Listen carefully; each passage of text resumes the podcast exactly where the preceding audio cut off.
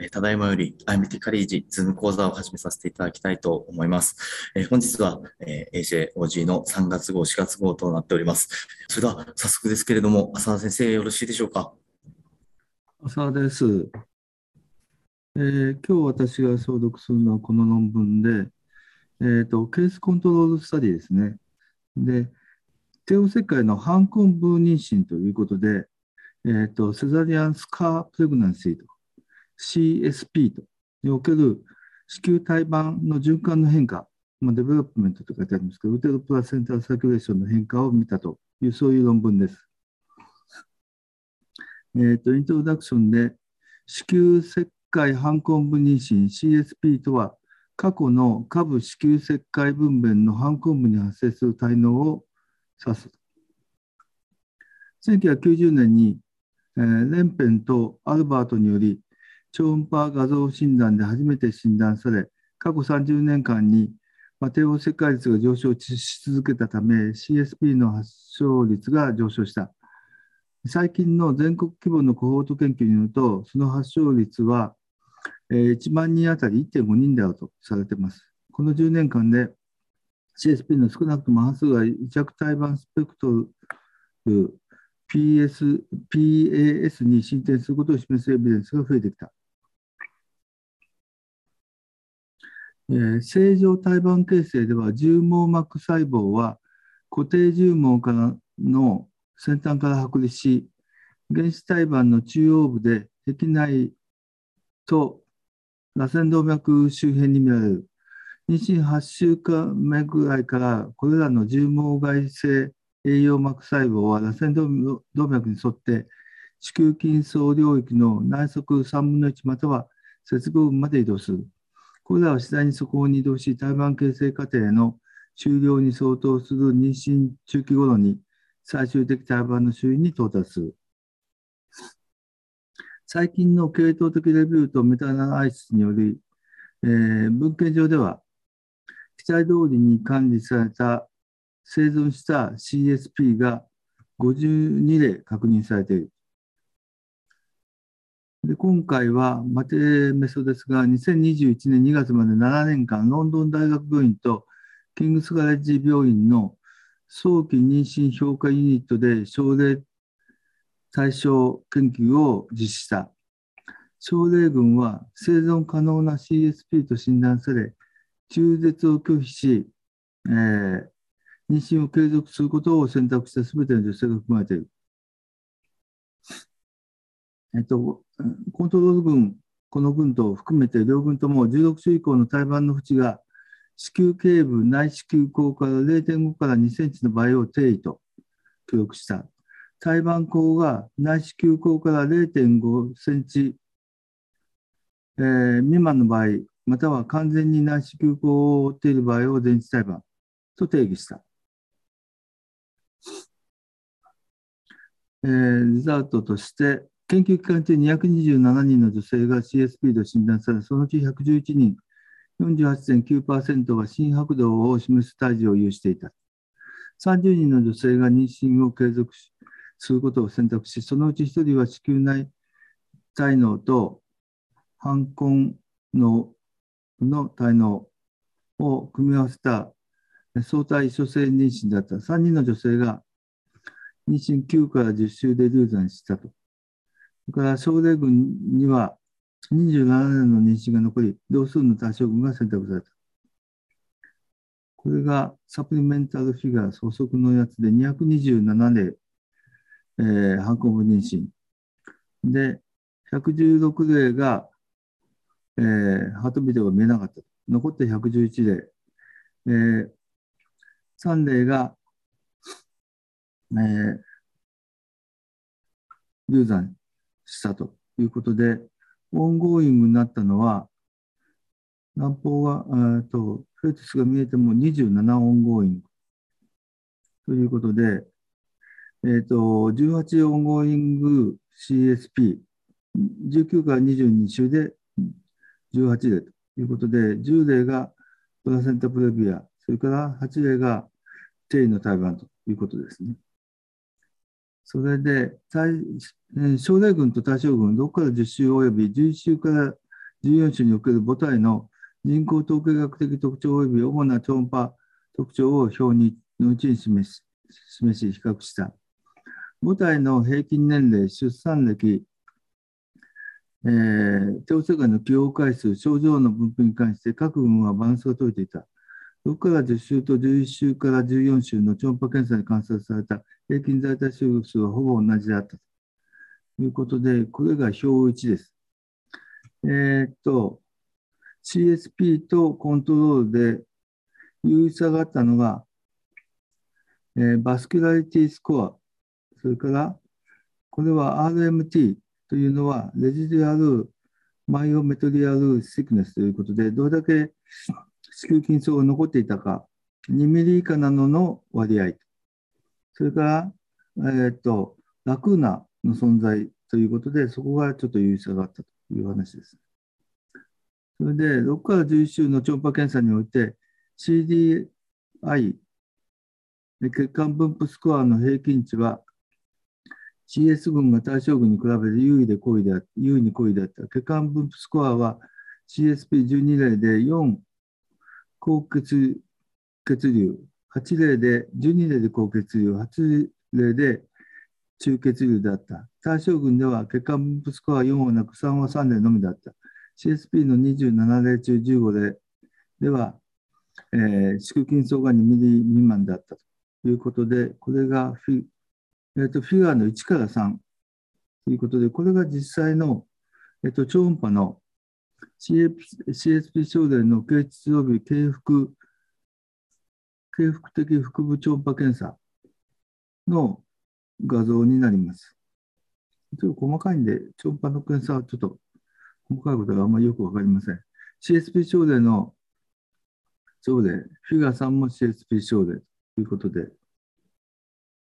で、対象症例のこれが形質あるいは経腹の超音波検査ということになります。で対象群ではニッチに分類される13例を含む25例で犯行が確認された。11例から14例の超音波検査で CSP では12例、1個以上の胎盤ラクナが、えー、認められた。最小群では胎盤ラクナを認めた症例はなかった。最小群9例の最終的胎盤には、えー、重毛管腔の拡張が認められた。これが図の後、このラクーナとか、いうのが示されています。11週から14週で胎盤化血管が増加した症例数にえー、分差感はなかった。対象例、対象群2例では、10週以降も超音波検査で日が確認された。えー、っと、これはさっきの、あれですね。これが表の1ですね。先ほども言ったやつですね。それで、えー、胎盤化血管型は、グレースケール画像で見られる乱流を含むことが多い、大きくて不規則な空間として、胎盤症及び胎盤実質の無エコ領域に見られる顕著な量のカラードプラ信号と定義された。まだ19から22週にかけては、フィンバーグとウィリアムスが妊娠後期の胎盤ラクーナの報告用に提案したスコア0、1点、1から3、2点、4から6、3プラス6乗を使用した。19から22週における子宮筋層比較化は、胎盤化の子宮壁の厚さが1ミリ未満もしくは検出できない場合を記録した。妊娠13から15週で6人が妊娠中絶を選択した。5人は、えー、6人中5人は6から10週と11から14週の超音波検査の間に継続した大量出血があった。1人は無脳症だったということで、6人が妊娠中でした。2人が子宮破裂を呈し7.4%、それぞれ13週と6日、15週と6日に回復手術と子宮摘出を必要とした。いずれも6週から11週の時点で、えー、残っている血層が1ミリ未満、1人は16週と1日の時点で、えー、後期流産と診断された。18例の進行中の CSP について、妊娠19から22週における超音波検査の特徴と術中及び病理組織医学的所見による選挙を表の2に示した。表の2がこれで、えー、っと、ファストノーマルプラセンタということで、プラセンタプレビア、それからマヨ1ミリ以下、7、3、それからサブプラセンタルハイパーバスクラティ、8と1、それからラクーナ7、それから30 7週を超えたものが3、エマージェンシープレタームが4、それから CD ヒステレクトミーが8。圧倒的にこれヒステレクトミーになっちゃうという感じです。それで、すべての妊娠は第3期に進行し、14で77.8%が分娩前異常出血のため37週前に分娩した。前置胎盤は 16, 16例88.9%、定値が2例11.1%だったステージに癒着胎盤と診断された症例は10例、そのうち3例が単純癒着胎盤、7例は貫入胎盤で、10例中8例は、えー、定説の子宮全摘術、定説とともに子宮全摘術を施行した。この経過がこのテーブル3で1個ずつの症例が書いてあります。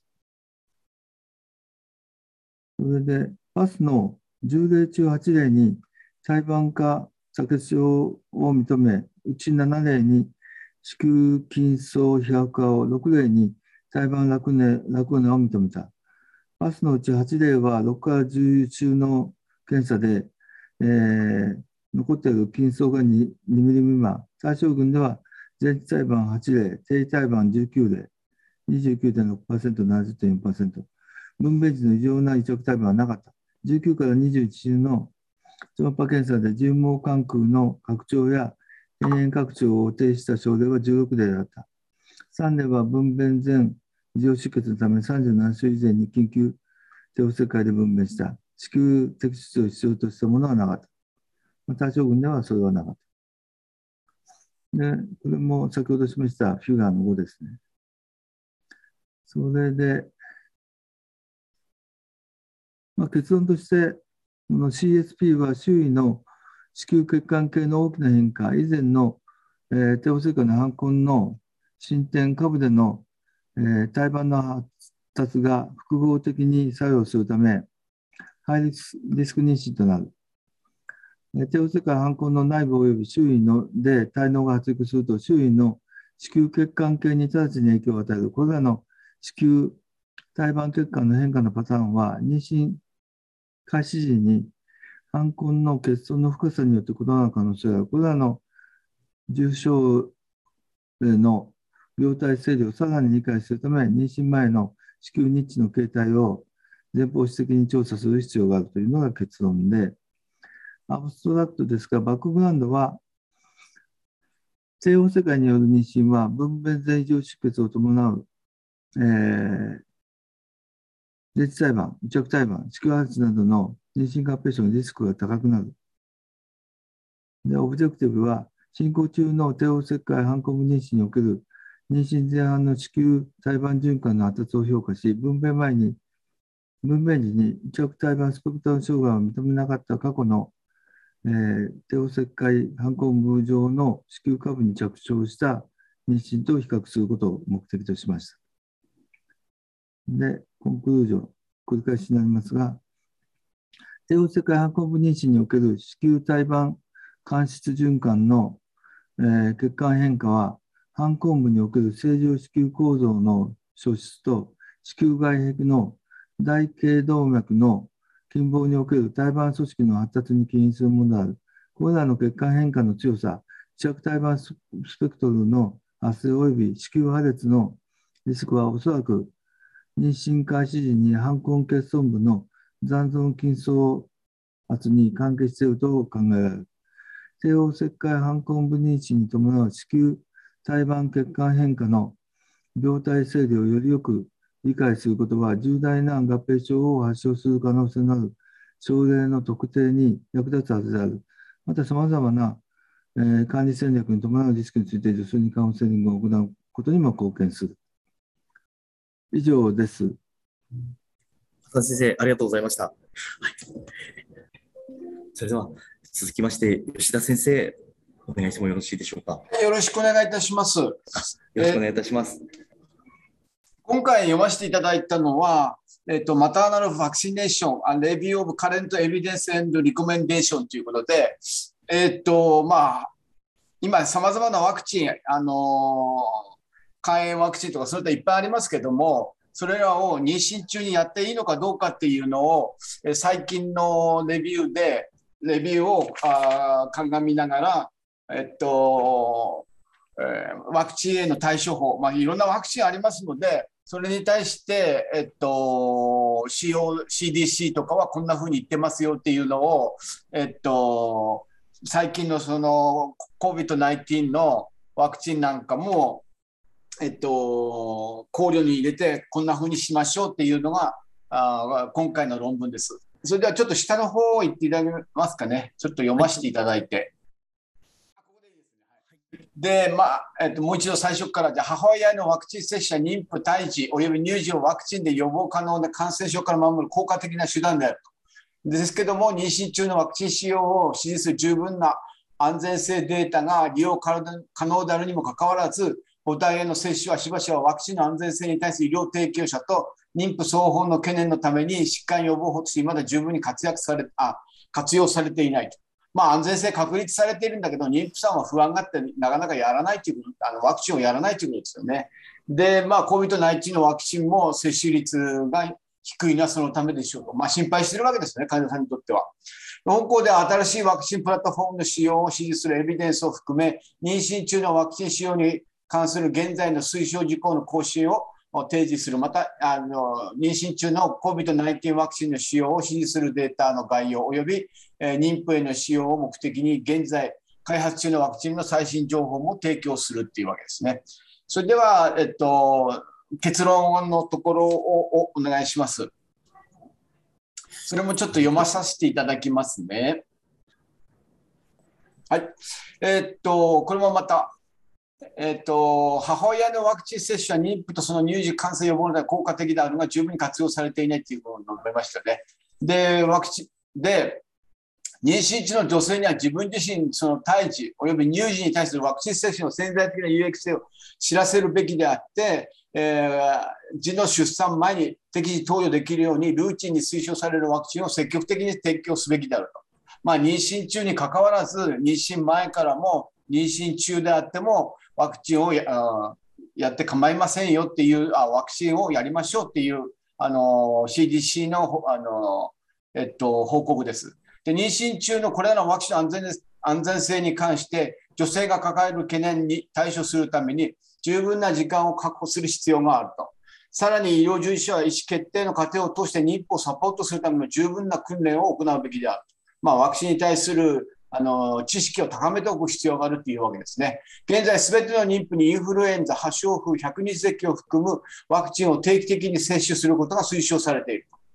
妊娠中、授乳中の女性、および妊娠を希望している女性には、その安全性に関するエビデンスが蓄積されて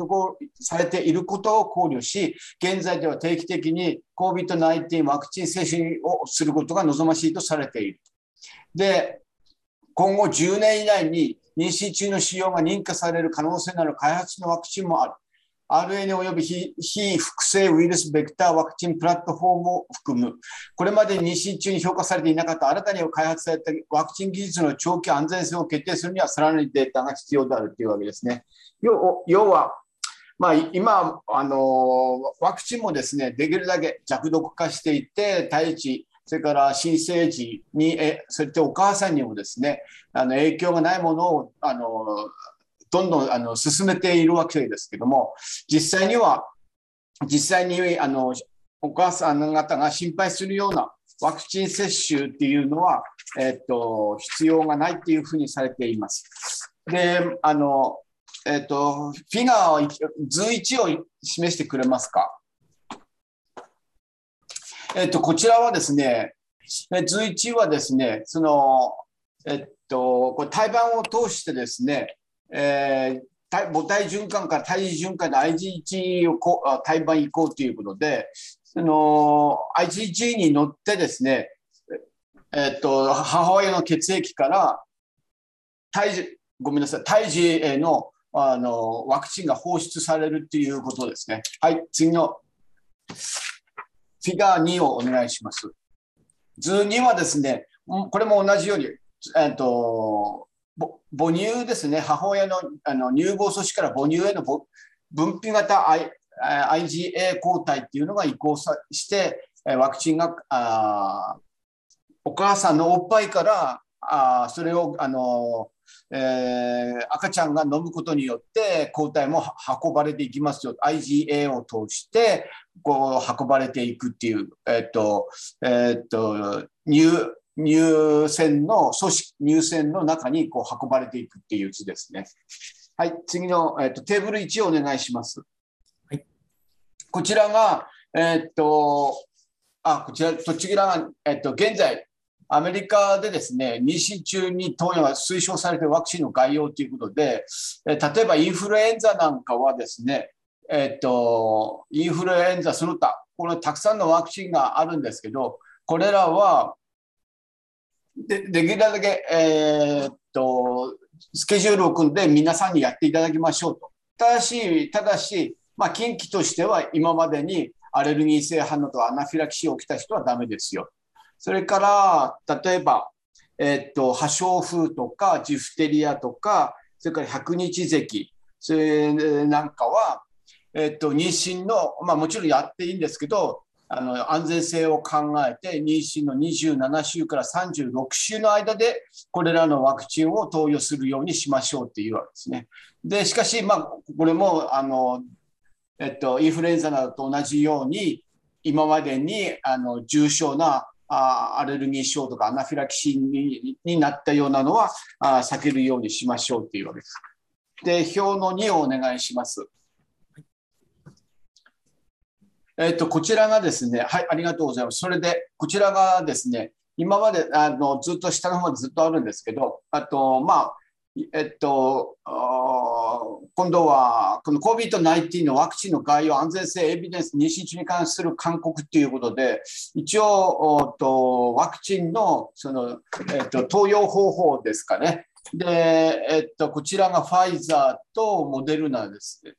モデルマですよね。これらは、えっと、メッセンジャー RNA を介して、そして、えっと、とあの今までの投与を見ているわけですね。で、メッセンジャー RNA のワクチンで、え妊娠した妊娠している女性にも打っているんですけども、特に今までにその、えっと、赤ちゃんに何か影響があったとかっていうこともないようですね。それから、えっと、モデルナの場合は、えっと、えー、と、これが 9, 9万名ですかね、あの打っていただいてあのあ、危険になるようなものはなくて安全ですよっていうわけです。その他はまあいろんな会社のですねワクチンについてもずっと下の方まで行くとあのあ見られる見られます。それからで次が、えっと、図2をお願いします。えっと、こちらがですね、えっと、母体及び新生児発症、これ発症風なんですけど、世界的な根絶状況というところで、えっと、グレーのところは、あまあ、大根絶しているところですね。ただし、今度はあの赤のえっと、えー、ところですね、アフリカとかアジアの一部ですね、えっとそれからインドネシアの一部はこう赤くなっているのは、こちらはまだあ破傷風が存在するというわけですね。それからあと2020年のから 2000, 2000年から2020年の間に、まあ、少数ながら破傷風はあるというところが緑の部分ですね。まあ、日本はもちろん破傷風は全然いないような破傷風のワクチンをやってますのででワクチンが接種が完全にはある、えっと、開発国信仰のお国なんかはまだ完全にはそこは行き渡っていませんっていう感じですね。はい。じゃあ次の表3をお願いします。これは、まあ、今は破傷風のあの世界的な地図をお示ししましたけれども、これは破傷風トキソイド及び低用量ジフトあジフテリアトキソイド、または、えっと、ジフテリア100日歴破傷風への被爆歴がない不明の妊娠女性及び生殖年齢の女性に対する破傷風トキソイドワクチンのあの接種スケジュールっていうのを CDC で出しています。今までになやったことのない人は、あまあ、いつやってもいいでしょう。一回それを受けました受けた人は、この TT1 というのがその、えっと、混合ワクチンですね。そしたら4週間、後なら大丈夫で、1年から3年空けましょう。それから、あと TT2 っていうんであれば、5年空けても大丈夫ですよとか、TT3 であれば10年とか、1から4だったらば、ああの、えっと、同じようにこういうふうに、す、べ、てのあの赤ちゃんに対してもや大丈夫ですよっていうわけです。まあ、あの要はですね、それで、えっと、表の4をお願いします。しかし、えっと、実際に妊娠中に禁忌とされているワクチンもあるわけですね。具体的には BCG。BCG は、あの、赤ちゃんに、その、移行、あの、火星型のワクチンあのなので、BCG は赤ちゃんに移行する可能性もあるので、妊娠している女性には、一応、えっと、損害、あなんか、えっと、害が及ぼす可能性もあるので、まだ安全性が確立されていないというわけですね。それで BCG は妊婦さんには避けましょうと。それから HPV なんですけど、HPV はですね、えっと、CDC では今までその HPV を打って大丈夫なんでしょうけど、実際のところはまだあデータがそろあの揃っていない。で、えっと、赤ちゃんとか新生児に、えー、妊娠中に打っていったり、そのリスクについてが増えているかどうかっていうあの証明がなされていないということで、まあ、HPV をまだ、まだ検討中っていうわけですね。それから、えっと、水筒とか、それから、あ水筒とか、それから帯状疱疹とかはですね、これらもまだ、あえっと、活性型ワクチンなので、やるのは避けましょうということになっています。で、例えば、えっと、今、ワクチンはですね、えっと、強く推奨されているのは B 型肝炎。まあ、要するに妊娠中のお母さんに対してですね、えー、強く推奨されているのが、あ妊娠中と授乳中のあのお母さんに対してですね、対してですね強くワクチンを推奨されるのは、まあ、B 型肝炎、それからナイセリアの髄膜炎、それからポリオです。それからまあ弱い推あのあの弱い推奨っていうのは、まあ、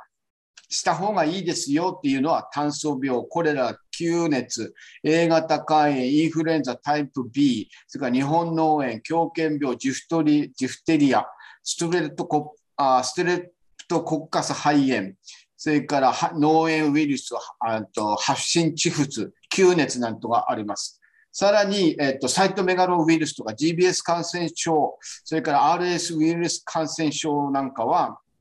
現在調査中で、いまだ結論が出ていないというわけですよね。で、まあ、近畿は先ほど表の4が、ここの4にしましていますように、BCG、HPV、それからあと風疹とか麻疹とかの活性型、流行性自家腺、ムンプスですね。それなんかも、えっと、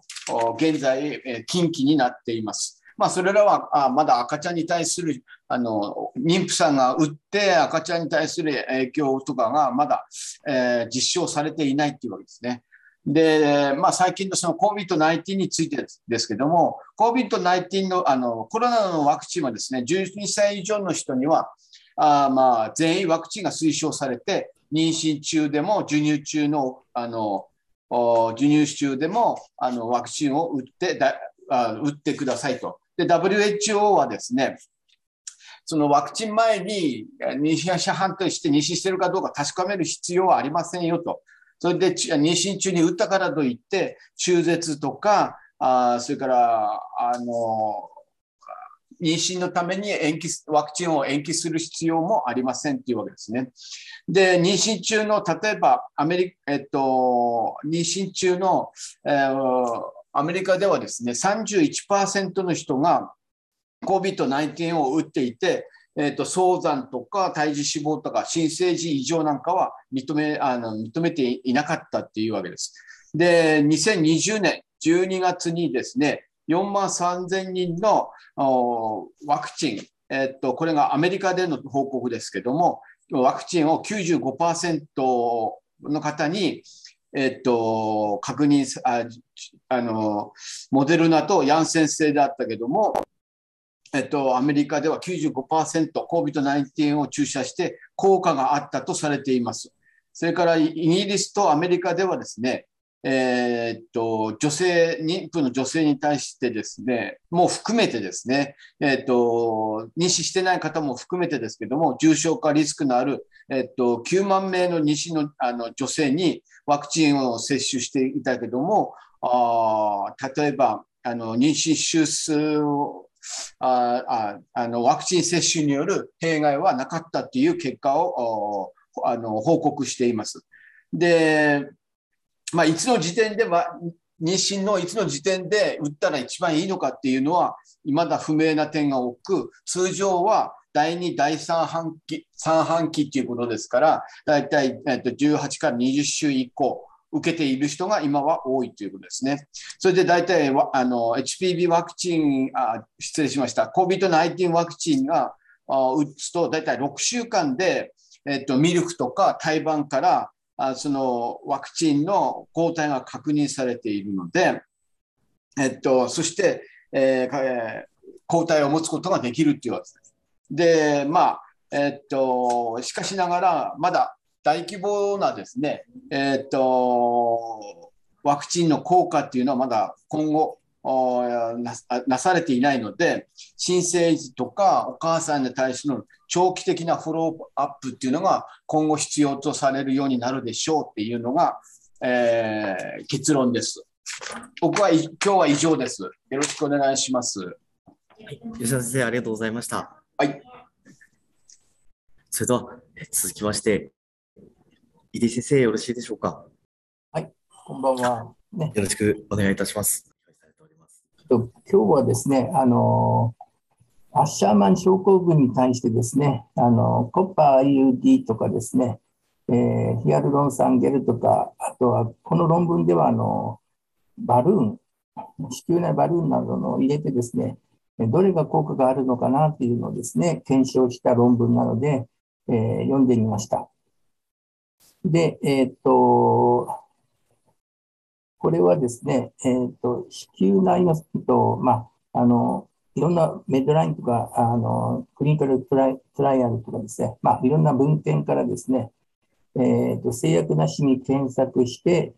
子宮強化の癒着剥離術後に子宮内癒着の機械的予防を受けた女性を対象に、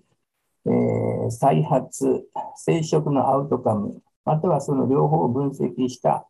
えー、まあ、ランダム化試験を選定してですね、えー、で、あと、えー、除外基準にですね、えっ、ー、と、まあ、準ランダム化試験とか、ランダム化なしの試験とか、まあ、えー、そういうのは除外したということですね。で、あと、ネットワークメタアナリシスガイドの系統的レビューって言うんですけども、これちょっとわからなかったんですけども、一応、えー、プリズム声明に従ったということだそうです。で、あと、国難ライブラリーのですね、国難ハンドブックのえー、っと、今後多重治療比較のための、まあ、えー、まあ、国難ハンドブックに概説されてですね、治療を用いて質の評価を行いですね、えー、で、使用アウトカムが、あ子宮内癒着の再発で、えー、まあ、調べてみたということですね。で、こちらの方ね、えっ、ー、と、どんなふうにやったかというと、えっ、ー、と、まあ、論文をですね、えっ、ー、と、いろんなあのデータベースから、えー、検索してですね、410、えー、リストをして、で、その中からですね、えー、まあ、と、と重複のを除いてですね、そして、えっ、ー、と、えー、と、レビューとかですね、えー、コメンタリーとかエディトリアルとか、えー、まあ、そういうのをね、除外してですね、結局、残ったのフルテキストの論文で、えー、まあ、用いられそうなのは18例と。で、その中でですね、えー、っと、えー、っと、準ランダム化とかですね、えー、っと、同じようなアジバントセラピーとか、あそういうのはですね、え、除外してですね、結局、まあ、論文にはですね、11個残ってですね、え、それを解析したということですね。で、えっ、ー、と、これ、ネットワークメタアナリシスに含めた試験の主な特徴ということなんですけども、えっ、ー、とですね、スタディの著者の名前とデザイン RCT、RCT シングルダブルとかですね、ロケーション、ね、国があイタリー、エジプト、チャイナ。で、で、この論文のね、あの、11の論文の中でですね、えー、最も多いのがですね、チャイナ、チャイナ、チャイナなんですね、本当に。中国っていうのはそんなに卑急な癒着がですね、いっぱいある国なのかなと思って、ちょっとこれ見てですね、ちょっと異常じゃないかと思って、えー、見て、えー、まあ、の、ちょっとびっくりしました。まあ、ないのかもしれないですけど、まあ、えー、とりあえずチャイナの人がですね、そういう論文をいっぱい書いてるということですね。で、あと、平均年齢はですね、まあ、えっ、ー、と、まあ、30歳前後ですね。で、フォローアップ期間はですね、3ヶ月が多いです。長いのは28ヶ月というのもたまにあるんですけども、まあ、平均はあの3ヶ月ぐらいが一番多くてですね。で、えっ、ー、と、まあ、まあ、プライマリーアウトカム、それぞれ論文によってですね、ちょっと違うんですけども、えー、とリカレンスレート、または、あまあ、ミンアドヒジョンスコアとかですね、えー、それの、あの、まあ、変化とかですね、えー、そういうのをこう見てるということですね。で、でですね、えー、次に出てくるものとしてね、A、 American Fertility、えー、と Society にですね、IUA スコアっていうのがあるそうですね。で、これちょっと調べたらですね、えー、 scoring が1、2、4とありましてですね、えーと、 cavity が3分の1、えー、まあ、閉鎖しているのを1、3分の1から3分の2閉鎖しているのを2、3分の2以上がですね、閉鎖が4というふうな grading をしていると。で、あと、えー、その、あの、癒着がですね、えー、まあ、フィルムビ、フィルミっていうかね、あの、まあ、フィルムみたいにですね、こう、ペラペラしたですね、癒着が1。で、えっ、ー、と、フィルムからちょっと、あの、強固になってるのが2。で、強固に癒着してるのが4と。で、あと、メンストレパターンでですね、えー、まあ、ハイ、ハイ、 hypomenorrhea、ね、月経が少ないのがグレード2、 amenorrhea がグレード4と、そういうのを総合してですね、えー、それが何点かということでですね、えっ、ー、と、まあ、えー、AFS の IUA スコアっていうのができてるらしいんですけれども、で、それでですね、えー、まあ、とこの論文に出てくるのはシビアステージ、えー、すなわちステージ3でですね、スコアリングがですね、9以上のものがですね、えー、シビアステージとして、えー、まあ、論文の中にありました。この次の表に出てきます。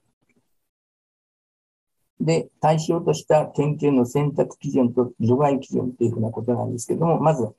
えー、選択基準のその、まあ、重症度なんですけれども、えー、っと、これはですね、シビアとかしか書いてないんですけども、えー、っと、この、ここのがん以下はですね、え、少なくとも、あと AFS スコアの少なくとも8以上。ね。で、あと、その他ですね、下の方を見ていくとですね、えっ、ー、と、AFS スコアの5超えるもの5以上。ね。えー、マオも5以上。で、えー、で、で、シワとシビア、まあ、9以上ですね。で、ゾウは5以上、ワンは5以上、シャオは5以上、ワンっていうんですかね、えー、この方は、まあ、シビア9以上というふうなことですね。で、まあ除外基準として、まあ、年齢50歳以上はダメだと。で、あと、えー、と体重100キロ以上はダメで、えっとまあえー、閉経とかと妊娠、ね、ウテロ、アージナル、まあ、あの子宮脱ですね。あと、とあと重症なあ泌尿器科症状とかですね、悪性、えー、まあ、がんとかですね、えー、まあ、えー、そういうのはまあ全部、あとポリープとかですね、えー、そういうふうな、えーとまあ、ポリープとか菌種とかですね、収穫があるような、そんなものは除外項目として、最初の論文では除外してますよというふうなことでですね、で、またそういう、えー、まあ、多くはですね、えー、っと、まあ、例えば、がんなどはですね、えー、っと、プレマチアメノポーズ、まあ、とまたは、えー、っと、まあ、あとはですね、ポリープとかミオマとか、あの、収穫があるような方とかですね、えっと、まあ、あの、えっと、料理でですね、あの、まあ、あの、悪性が疑われるようなものは全部除外しますよとかね、大体そのものを除外項目として、えー、載っけていました。それでですね、この子宮内弱の再発っていうんですけど、これがですね、えー、まあ、アピガ2がですね、えー、っと、まあ、えー、これがね、ね、えー、これがね、ネットワーク、このいろんな、あの、ドライドアミニオンとかですね、バルーンと IUD とかですね、バルーンと、おなんとかって、こう、あの、いろいろとね、あの、つながりがあるんですね。あの、まあ、これとこれ、バルーンと AC、えー、ヒアルロン酸とかね、えー、あとは、えー、フレッシュ用、あの、用、えー、用膜と、おまあ、バルーン IUD とかですね、いろんなあの対応があって、こういうのをネットワーク、コンパリスンというふうなこと、あの比較、ネットワーク比較というふうなことだそうです。で、えー、これをですね、えーと、で B はですね、えー、フォレストプロット、結果のフォレストプロットだそうですね。で、ちょっとちっちゃくてですね、これ見えないんで、ちょっと拡大します。すいません。で、えー、これでですね、1を境にして、えっ、ー、と、まあ、えっ、ー、と、まあ、えー、良くなっているのがですね、明らかにこの1をまたがずにですね、良くなっているのがですね、IUD とヒアルロン酸の比較の場合ですね。で、で、えー、そんなあ、いろんなね、対比でですね、えどれとどれが対比した場合ですね、どっちがいいっていうね、比較がされてるんですね。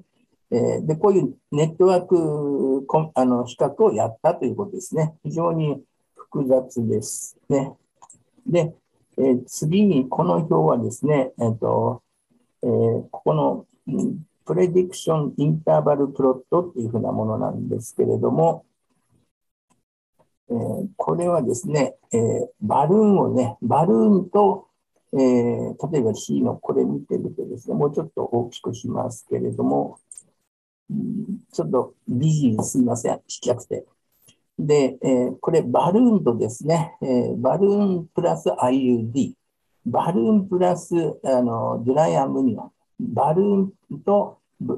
バーサスフレッシュアムニオン、えー、バルーンバーサスヒアルロン酸と IUD、バルーンバーサス IUD、バルーンversus no treatment。で、そういうふうなことをで、まあ、それぞれ比較してですね、これネットワーク比較したんですね。で、それでやっていくとですね、面白いことに、 no treatment、こうですね、 no treatment、この線が書いてありますけど、それに対してですね、まあ、あのー、ね、バルーンを使ったらどうなるかっつったら、えー、 no treatment にた、あと、この真ん中のこの、これに見てるですね、 no treatment はここなんですけれども、これに対してですね、えー、まあ、どんどんこっちのマイナスの2分の方がよくてですね、まあ、 dry amnion とかね、そういう、あの、えー、なんていうんですかね、あの、まあ、えー、効果があるっていうのがですね、まあ、その、それぞれの項目でですね、比較されていて、えー、で、えー、じゃあ結局何だ、何なんだいっていうふうなことなんですけども、えー、で、D の最後にですね、ランキングプロットっていうのがあるんですね。according to, えっと、とえー、surface and, まあ、えっと、surface under the cumulative ranking curve area っていうふうなね、えー、まあ、普通のあの、あれ、えっと、だと思うんですけれども、えー、それで見ていくとですね、えー、その、まあ、これは結論だと思うんですけれども、この、この子宮内癒着の再発においてはですね、予防効果が高いのは、まあ、バルーンプラス IUD だと。ね。で、その次に、えーと、ヒアルロン酸でしたというふうな結論らしいです。で、また戻りますね。で、次のページですね。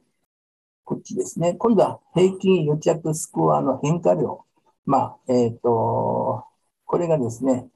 えっ、と、まあ、どのくらいこう治療したらですね、どのくらい良くなったかというふうな表なんですけども、また、あの、さっきと同じようにですね、ネットワーク比較が出てきましてですね、いろんな項目と、えー、まあ、つながって比較してるんですね。あの、ランダムにですね、ランダムって言っても、まあ、ある程度関係性あるとは思うんですけども、で、それでですね、それをこう、項目別にですね、えっ、ー、と、まあ、これ、フォレストプロットするとですね、ここのところですね、こちら右の方の図を見てほしいんですけれども、ヒアルロン酸、ヒアルロン酸、ヒアルロン酸がですね、えー、加わると、まあ、えっ、ー、と、バルーンとか IUD とかですね、えっ、ー、と、 no treatment なんかを、まあ、右の方に、えー、変化量が大きいと。で、まあ、効果ありというふうなことですね。で、えー、こっちの方はですね、あの B の右の方はヒアルロン酸と IUD とヒアルロン酸なんで、ヒアルロン酸の両方がですね、またぐので、まあ、効果なしっていうふうに見るみたいなんですね。で、間違ってたらごめんなさい。多分そうなんです。で、あと、で、乾燥羊膜と no treatment 見てると、この羊膜の方がですね、えっと、まあ、こういう、えー、いい方向に持っていってくれということですね。で、次にですね、えー、っと、この、えー、prediction interval plot にすると、これ、あの、ね、全部1をね、あの、挟んで、こう、ありますので、まあ、あの、ね、えー、まあ、この、癒着平均変化量、ね、 no treatment、no treatment に対して、えー、それぞれあの、例えば、あこちら、一番下の3番目ですね、えー、IUD と、おまあ、えっ、ー、と、ヒアルロン酸と IUD でやればですね、 no treatment にも良くなるよとかっていうふうなね、え、改善しますよとかっていうのはあるんですけども、えー、まあ、そういう傾向が見られるということですね。で、結論としては多分こちらなんですけれども、えっ、ー、と、明らかでですね、この、これで見てるとですね、えー、ヒアルロン酸と IUD が、あと、おそらく一番ですね、効果あって、その次にヒアルロン酸、または、えー、あの、乾燥羊膜ですか、えー、とそういうのがあの効果あるんじゃないかというふうなことですね。で、次のページですけれども、で今度は、えっと、子宮内の重症、子宮内癒着重症度率っていうふうなことなんですけども、これもですね、えっ、と、いろんな治療をすると、子宮の中でですね、えっ、と、癒着の重症度が変わってくるということでですね、えー、で、一体どうなのっていうふうなことを見た、ああのネットワークプロプロあのコンパニストもやってるということですね。で、でこれで見るとですね、えっ、ー、と、まあ、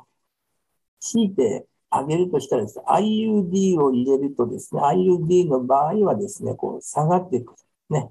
えー、で、IUD と IUD の比較の場合はですね、IUD 両方に、IUD とヒアルロン酸プラス IUD の場合はですね、あの、そんな動かないので、ヒアルロン酸はこんな、そんなに効いていないっていうことですね。そんな風にして見てるらしいですね。で、えー、こっちの方は、ヒアルロン酸と、IUD とヒアルロン酸と、えっ、ー、と、まあ、の比較でですね、見てると、IUD があるとですね、ヒアルロン酸の、まあ、えー、影響を受けなくて、まあ、あの、なんですかね、えっ、ー、と、えー、よくあのよあの重症度を改善してくれると。で、えー、で、これのね、あの、この、 interval plot ですね、 prediction interval plot ね。で、ここでですね、IUD のところを見てもらうと、 no treatment にに比べてですね、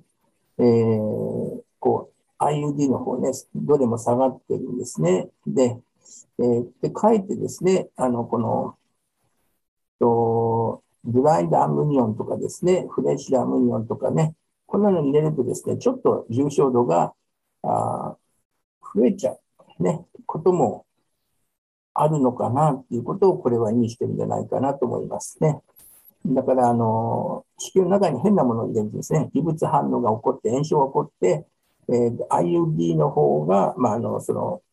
なんですかね、あの、そういうのをこう、えー、読書というか、銅の酸化物ですね、えー、その滅菌してくれて、きれいにしてくれるんじゃないかなということですね。で、えっと、結論としてはですね、えっと、IUD が、あまあ、ヒアルロンと IUD がですね、えー、あの一緒になったのがベストで、えー、その次に IUD ですよってことですね。で、これはですね、あの、クリニカルプレグナンシーレート、まあ、妊娠率なんですけれども、えー、っと、バルーンと、まあ、実際にあの、妊娠はね、どれが一番こう、効果的なのっていうふうなことなんですけれども、おこんないろいろと、いろんな項目でですね、まあ、需要無人にはね、あの前みたいにこの、いろんなネットワークでこう比較してるわけじゃないんですけども、まあ、こういうネットワーク比較をしましたということですね。で、それで、えー、1よりもですね、下げ、えっ、ー、と、本当は上がった方がいいんですね、これね。で、上がった方がよくて、で、えっ、と、この、えー、まあ、これ1優にかかってるんでね、優位差はないんですけど、傾向としてはですね、えっ、と、バルーンはその悪くないと。で、あとフレッシュアムニオも、えー、悪くなくてですね、えー、妊娠、まあ、と、銅はですね、子宮の中に入ってるですね、えっ、ー、と、まあ、あの、ね、毒性がありますので、それはダメですよねってことですね。えー、で、まあ、えーと、着床しやすい状態、まあ、最初の重症度を治すにはですね、どうとかはいいんだけれども、まあ、妊娠をするときはですね、まあ、取り替えるのかどうかわかんないですけど、えー、そちらの方、こちらの方が良かったというふうなことですね。で、で、えっ、と、この C の prediction interval、えーとねえー、 interval plot で言うと、 no treatment に対してですね、まあ、えっ、ー、と、まあ、こちらの方にね、えー、まあ、本当はこっちの方に引き上げてくれる可能性が強ければいいんですけども、で、えー、結論はどういうことっていうと、まあ、えこれで、あの、これが結論ですね。ヒアルロン酸で、えー、次に、えーと、乾燥した羊膜を使ったね、あの、まあ、子宮弱を予防した方が、あの、妊娠の時は良かったということですね。で、あと、ライブバースレイト。これもですね、ネットワークを比較をしてまして、えー、で、これはですね、あんまりですね、この、まあ、傾向としましては、あの、この、とフレッシュアムニオンとかですね、ドライドアムニオン、まあ、あとバルーン、まあ、そんなに悪くないと思いますね。で、えー、こちらの方もですね、えっ、ー、と、まあ、こちらの方に、とまあ、あの、えー、と no treatment に対して、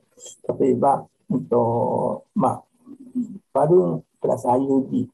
えー、この時は、あまあ、この、こんな感じでですね、よくしてくれるよというふうな話なんですけれども、結論としましてはですね、どうもね、このなんとかプロットは分からなくてですね、まあ、この、えー、こちらの方が分かりやすいかなと思うんですけれども、バルーンプラス IUD とかですね、えー、まあ、バルーンなんかで、えーと、直した子宮に戻した方がですね、えー、妊娠は良かったというふうなこと、あの、生児出産は、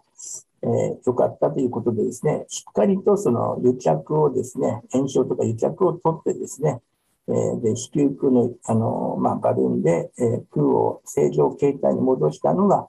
あ妊娠しやすい、出産まで持ってきやすいというふうなね、結論のようですね。で、以上です。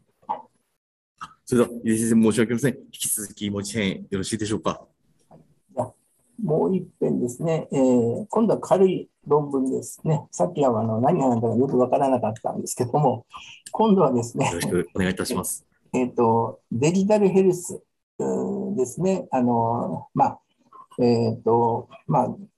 とそのね、あの、最近はですね、この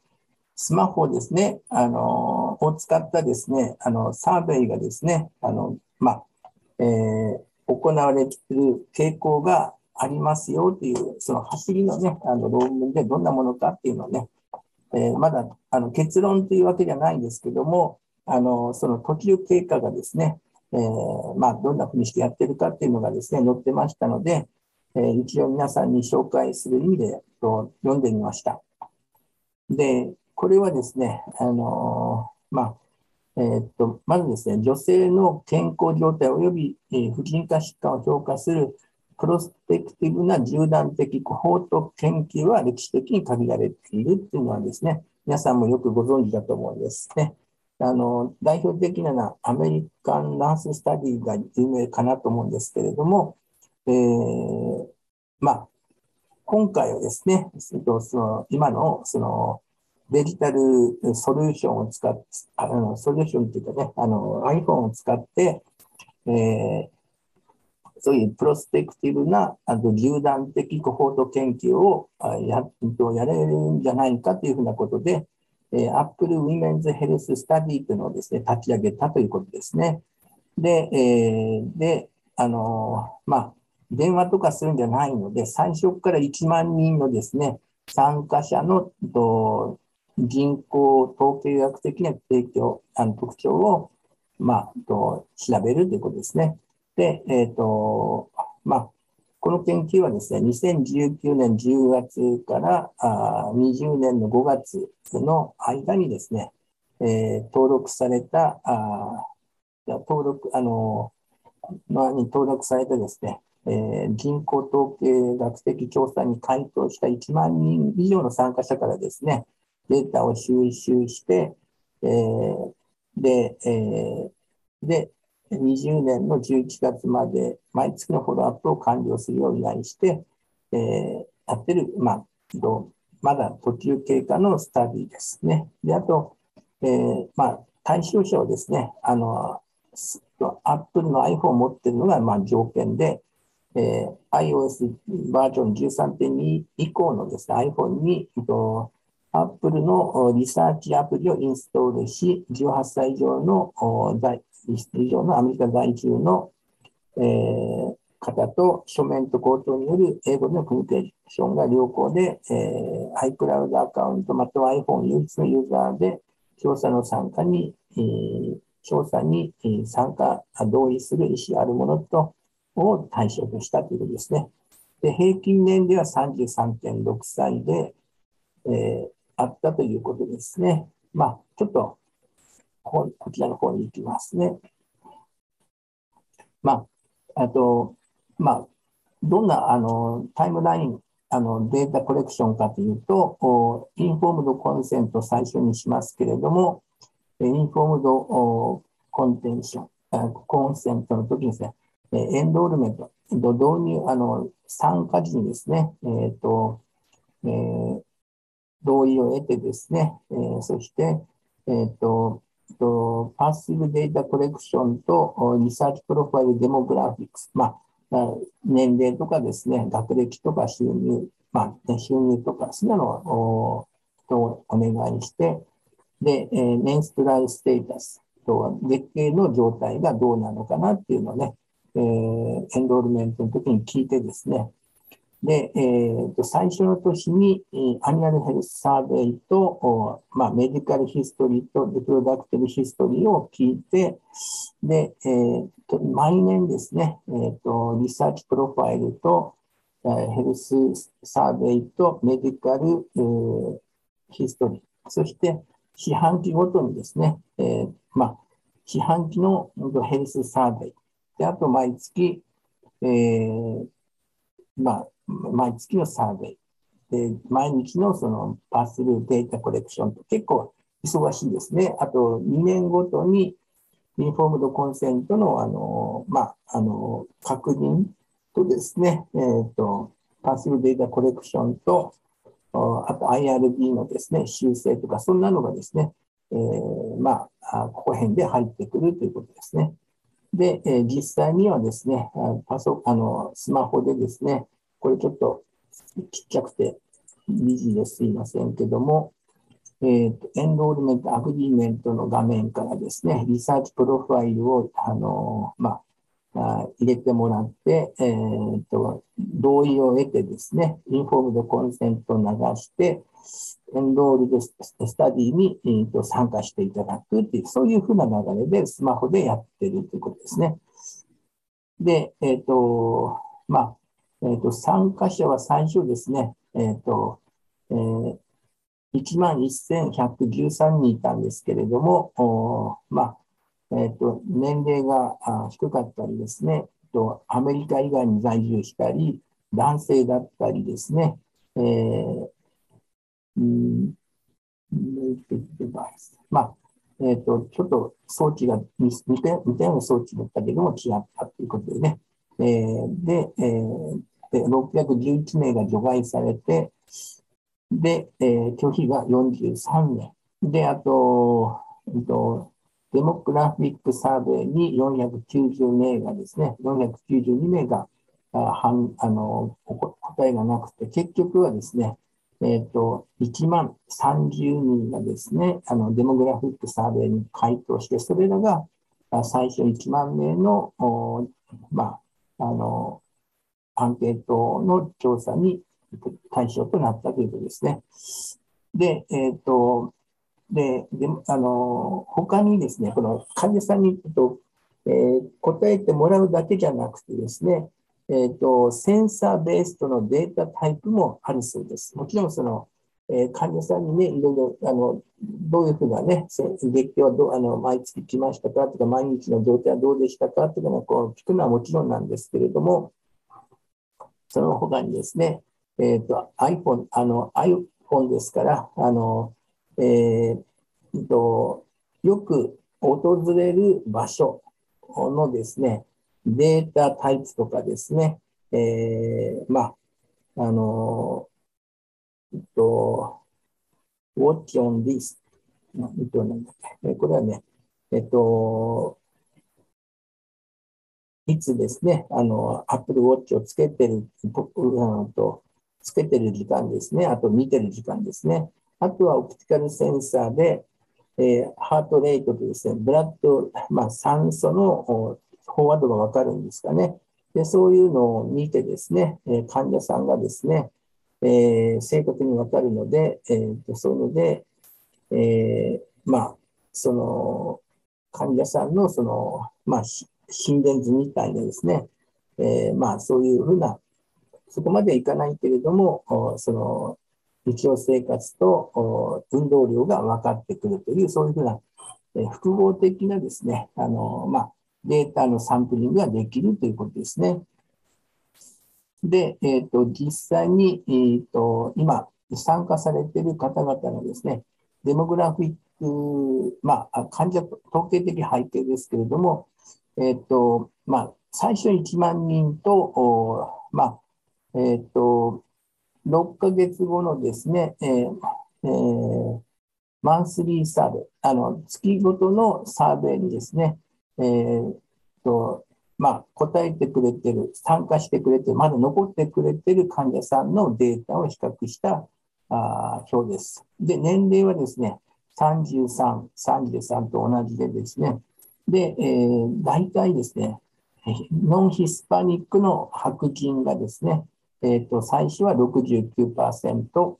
えー、6ヶ月後にはですね、74%、73.7%ぐらいの方が、えー、やってくれてるということですね。で、あと他はですね、えー、まあ、どちらかっていうと、ブラック、ブラック黒人とかですね、アフリカ、あメとはアフリカの、あの、まあ、アメリカで生まれた黒人の方とか、そういう方たちとかね、アジア人とか、えー、まあ、ごく少ない参加者ですね。で、えー、もちろん、ジェンダーはですね、女性が96、97%。それ以外は何だと私は思うんですけれどもね、えー、まあ、えー、トランスウーマン、ね、えー、そういうのがですね、まあ、たまにいると、ね、トランスマンもいると、ね、えー、遺伝的にのは、の、これは何だちょっとわかりません。ちょっと忘れちゃいました。で、えー、っと、あとはですね、えー、セックスアンド、まあ、他はですね、そんなね、あの、特に、えー、とまあ、こういう、ジオグラフィックなあのデータを収集してですね、そして、で、えっ、と、参加者の背景のもう一つとして、えっ、と、まあ、雇用状況。雇用状況がですね、えっ、と、最初に1万人は70.3%は、えー、フルタイムで働いて、と、されてるけども、6ヶ月後はですね、そのフルタイムの方が77%に増えている。ね。だから、すなわち、その私思うにですね、これ、えっ、ー、と、雇用が安定してないと、こういうね、あの、アンケートに答えにくい。ね、あの、アンエンプロイドって人たちは5.6%がさらに3.5%減ってますように、やはりですね、あの、生活に余裕がないと、こういうのは続かないということですね。で、あと、マリタス、うんと、婚姻の関係ですけども、結婚している方はですね、よと最初は40%、39.6%。で、半年後はね、41.5%。これも同じようにですね、え婚姻関係がちゃんとしているとですね、少し、えー、脱落者は少なくなると。で、えー、で、あとですね、えっと、あとはまあね、結婚してない人、ね、えー、33.5%、えー、6ヶ月後は34.6%に変化したと。で、あと、えっと、うん、うんね、えっと、まあ、結婚してないけどカップルだっていうのがね、14.2とか14.5%。これは安定してますね。はい。でそういう方たちがいたと。あと、地域的なですね、リージョンステータス、そのがね、書いてありますね。で、で、で、え、これらの人たちがですね、えっ、ー、と、メンストラルフローの、あの、サーベイにですね、えっ、ー、と、あの、参加してくれててですね、えっ、と、1万人と6ヶ月後の人たちの比較で言うとですね、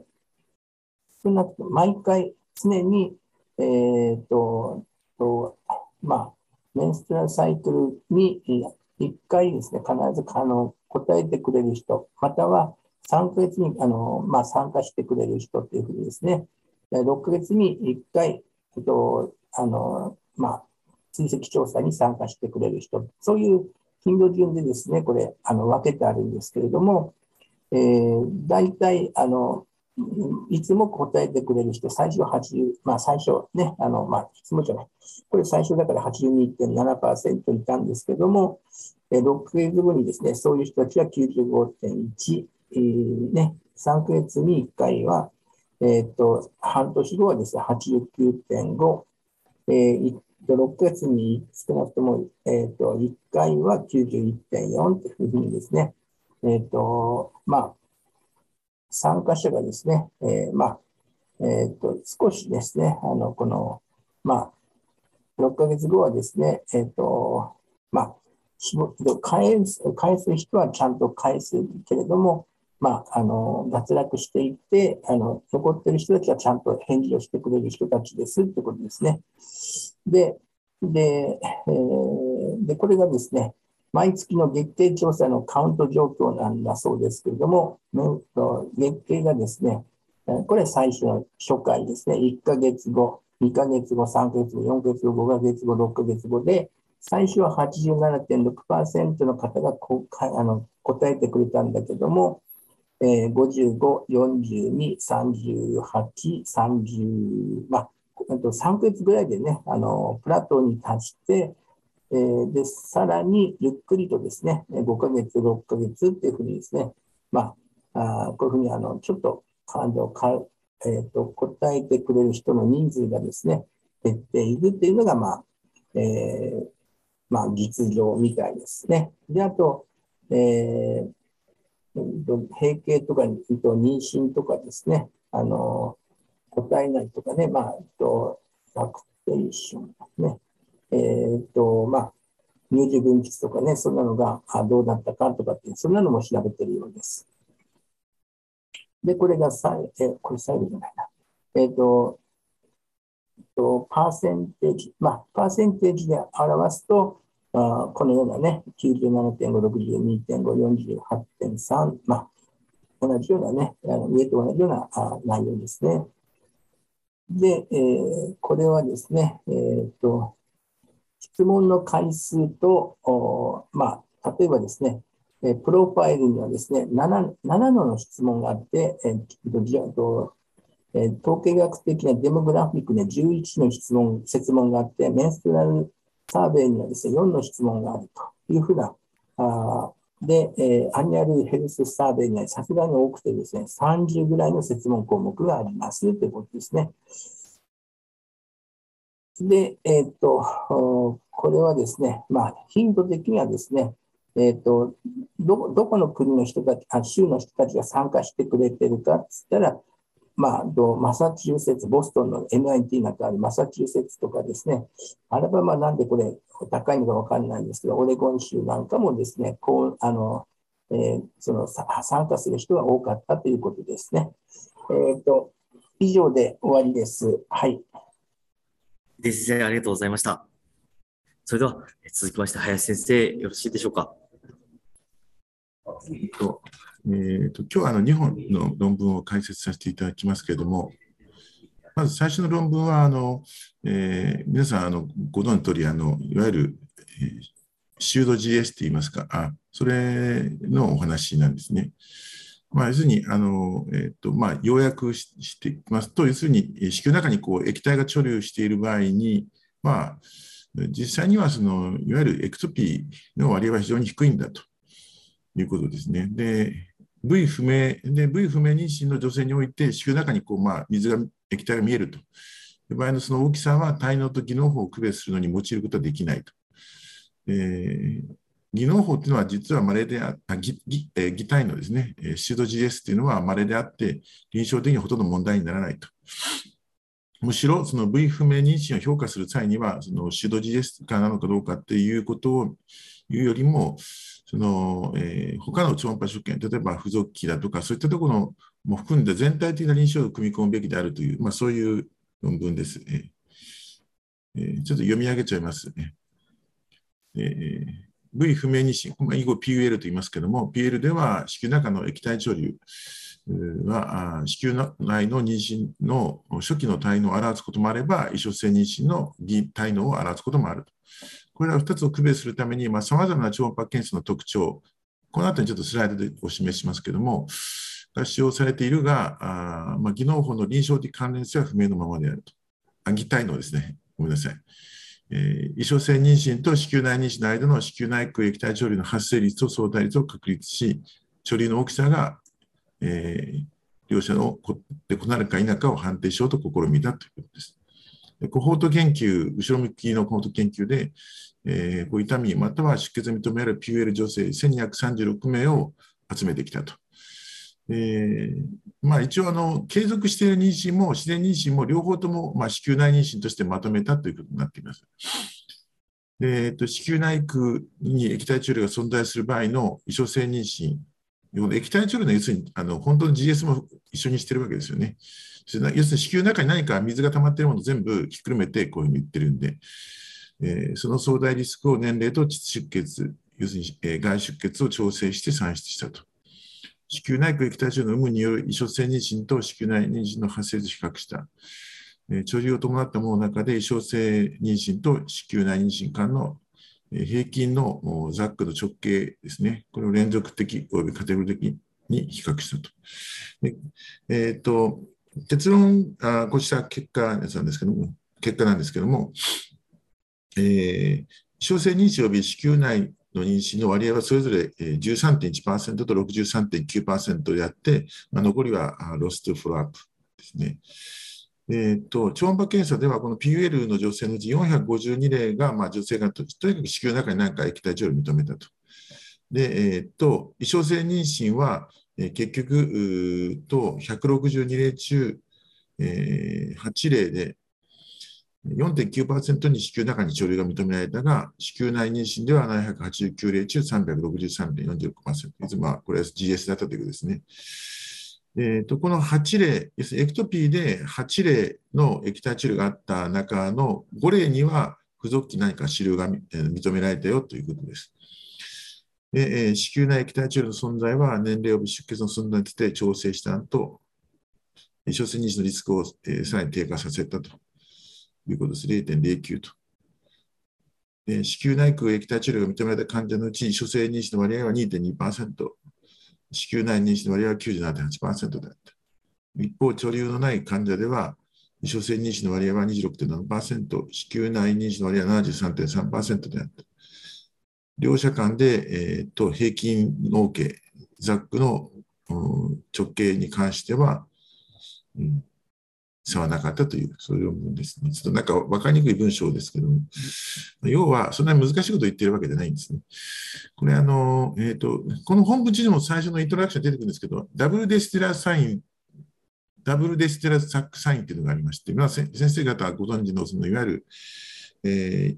ー、なんですか、あの、えー、 concentric ですね、あの hyperechoic リのあのえー、 rings ですかね、 ring、hyperechoic ring。えー、要するに何がダブルかと言いますと、その GS を囲む、えーとdecidua capsularis っていうのと、それから decidua parietalis と、この白い部分ですね。これが parietalis ですけども、でこの GS を囲む、これが capsularis ですけども、まあ、これが2つとも hyperechoic 見えるんで、まあ、あそういうふうな言い方をするんでしょうけども、まあ、これがあると、要するに、えー、子宮内妊娠だよということで、まあ、本来その、本当えー、子宮の中が妊娠であるというためには、まあ、あ確実に言うためには、ヨークサックかエンブリオがいなきゃいけないんですけど、そうすれば確実なんですけども、そうじゃない場合にどうなのかっていった場合に、これが重要であるというふうに言ってるんですね。それから次、もう一つがですね、えーと、このイントラデシデラザックサインっていうの、これちょっと別のところ取ってきたんですけども、これも、えーと、これはちょっと難しくって、実はここのあの解説のこの中にはですね、そのイントラデシデラザックサイン、IDSS っていうのは、非常に早くから見つかるよって言って、で、25日の妊娠25日例でも早くもあるんだよって言うんですけど、本当かなって、で、と思うんですけども、で大体、えっ、ー、と、大体いつも見えるのは47日ぐらいだというふうに言ってですね、これも本当かなと思うんですけど、ちょっとこの辺がよくわからないんですとこですが、結局、その、えっ、ー、と、何をどういうものかというと、あのエキセントリカリロケティドサック、エンベディドウィズインマーキトリー、スティックンドデスティアオンワンサイドオブドテンキャプティ。要するに、子宮の中で、そのえー、両両者の壁、前後壁や前後壁のどちらかの方が厚く、著名に厚くなってて、その中になんか変異するようにして、こう、あの存在する sac があるよっていうのがこのサインで、まあ、これも先ほどお話したのと同じ、子宮内妊娠を identify するのに有用な特徴だということが、もうすでにこれずいぶん前からですね、言われてるんです。1986年にも言われてることなんですけども。これはあの本文中に出てきたフィギュア1でして、これがあの pseudogestational sac の典型だというんですね。これ子宮の中にこう、あのここに見えてるんですけども、確かにちょっと hyperechoic なあの concentric なサインはないなと。これはちょっとあるなと思うんですね。これは intra、intra、えー、 decidual sign も持ってるっていうんですけども、えー intrauterine gestational sac is embedded in asymmetrical thickened decidua to one side of the clearly visualized endometrial stripe と。これ、こっちは本物の GS で、こっちは偽の GS だと言っていますね。で、あの、まあ、あとは、えっ、ー、と、そんな難しい内容じゃないんですけども、これはテーブル1で、えっ、ー、と、これは、えー、その、えー、PUL の患者さん、えー、部位不明妊娠の患者さんで、なんか出血とか腹痛とかあってきたような方たちですけども、まあ400えー、なんか子宮の中に何か見えるというのが452例で、何も子宮の中何もないよっていうのが784例ですっていうことです。で、まあ、えっ、と、こう、いろいろ、これ結構あの、黒人の方が多い地域みたいですね、これね。それで、えっ、と、まあ、腹痛の有無とかあったりして、まあ、出血は、えっ、と、その中に何もない人の方が多いんですね。子宮だから認められない人の方が多いということですね。でイニシャル HCG は、なんか子宮の中に見えてるフリードが溜まってるある人が方が高いと。それから、えーと、アウトカムで言うと,、えーと、こちらが何もないと,、えーと、 ectopy が19.6%あったということですね。でこちらは1.8%。まあ、あんまりなんかあんまり大したこと言ってないテーブルとですけども、これは、えっ、ー、と、 relative risk of ectopic pregnancy with presence の risk factor ということで、まあ、えっ、ー、と、 risk factor として子宮の中になんか溜まってるよ、年齢、 initial HG、出血。まあ、要するに大したことなくって、まあ、結局、下の3つでは、あの、まあ、大したことなくって、結局、子宮の中になんか溜まってる、子宮の中に何かあるよと、液体が溜まってるよっていう場合は、まあ、要するに圧倒的にやっぱり子宮の中の妊娠の方が多いんだということを言ってるだけですね。ほと何も言ってないようなテーブルじゃないかと思うんです。これは、えっ、と、えーと、実際のあの ectopy であった症例の8症例ですね、えー、これを挙げていてですね、でえーと、例えば、 patient 1っていうのは、この mean sac diameter 4ミリで、HCG が来たとき1934で6週4日だったと。で出血と腹痛があって、えー、左側の方に 1×1 センチのなんか mass があるよってこれが、その、えー、これ、そうですね、 patient 1で、これのことでしょうか。でこの方はやっぱり ectopy だったっていうんですね。で、結局なんか MTX を2 dose protocol というのをやったんだけども、その後 rupture しちゃって、えー、腹腔で卵管切除したっていう症例のようです。これはだから、 pseudo GS なんですかね。で、えっと、B は patient 2ですので、これですね。これはあのこのこの8例の中では最もサイズが大きくて13ミリっていうんですね。13ミリもあるのかなと思うんですけど、まあそうなんでしょう。えー、888で、えー、出産は分からんで出血があってきたと。で、もうすでにあの最初の時にですね、この、えー、子宮支流が左側の付属に認められるっていうんですね。でこの方は、えーと、MTX を使って、えー、で妊娠が終結したということになっているんですね。でこの C は、えー、今度は、えーと、このペーシェント3で、えー、2.5ミリ。これですかね、ちょっと。えー、と2690、結構高いですね。で、と5週5日で、まあ、無症状であったと。で、よくこう、不動機よくわからんかったと書いてありますね。なんか、農法的なものがあるようだということですけども、これも、えっ、ー、と、MTX2 コースやったんだけれども、HG が上がってきちゃったんで、もう卵管を取ったっていう症例のようです。で、えっ、ー、と、飛ばしまして、この、この D というのはペーシェント6になります。で、これがですね、えっと、5ミリっていうんですけども、これのことなのかなと思うんですけど、なんか5ミリもあるんかなと、ちょっと分かりませんが。で、えー、とこれが866で7週2日、出血で、えー、プレゼンテーションあって、でこれはまあ、いわゆる応体なんでしょうか。左側に。で、この方もまあ一応エクトピーかなということで MTX をやって、まあ、妊娠がもう終結したということになっているようですね。で、結局この8例中5例においては、なんか不読機になんか所見があったということを言ってるんですね。だからあんまり GS、子宮だか GS があるかどうかって、あるいは指導 GS なのかどうかっていうことよりも、不読機をよく見たりして、総合的に考えろっていうのがこの論文の趣旨かと思います。でもあの、えっと、3つまとめてフィギュアとかテーブル集めちゃったんですけど、同じことを言ってるんですね。要するにこれは、えっと、えー、実際に子宮内妊娠だったこの黄色のの群と、それからエクトピーだった時のうんと子宮中のフルイドの、まあ、修道 GS ですか、これのダイアミターを見てるんですけども、こんなふうに分布するよと。で、さっき一例だけちょっと12ミリのがありましたけど、あとはみんなあ小さいよというふうなことを言っています。で、これがそれをテーブルに分けただけの話で、えー、と5ミリ未満だったらどっちがどうのこうとかっていうことを言って何も言えないということですね。まあ、比較的やっぱり大きいものはやっぱり修道 GS の可能性は少ないのかなということですね。これがまあちょっと例外なのかなということですね。でこれはまあその要するに大きさだけでは全く両者区別つきませんよということを言っているだけですね。で、ちょっと次のスライド。これあのちょっとあの、えーと、今回の論文と関連してですね、あのえーと、一番新しいあの、えーと、産婦人科の医会の、えー、解放に載ってるんで、ちょっと時間が少し余ってるのでやってみますが、これあの、異所性妊娠で緊急手術を受けた患者が診断の遅れを不服として訴えた事例っていうので載ってます。で43歳の原告があと産婦人科を実施手術を受けたと。で経血超音波で3.6ミリの体能用画像を確認されるも、6週4日にしては小さく、ホワイトリングもはっきりしなかったと。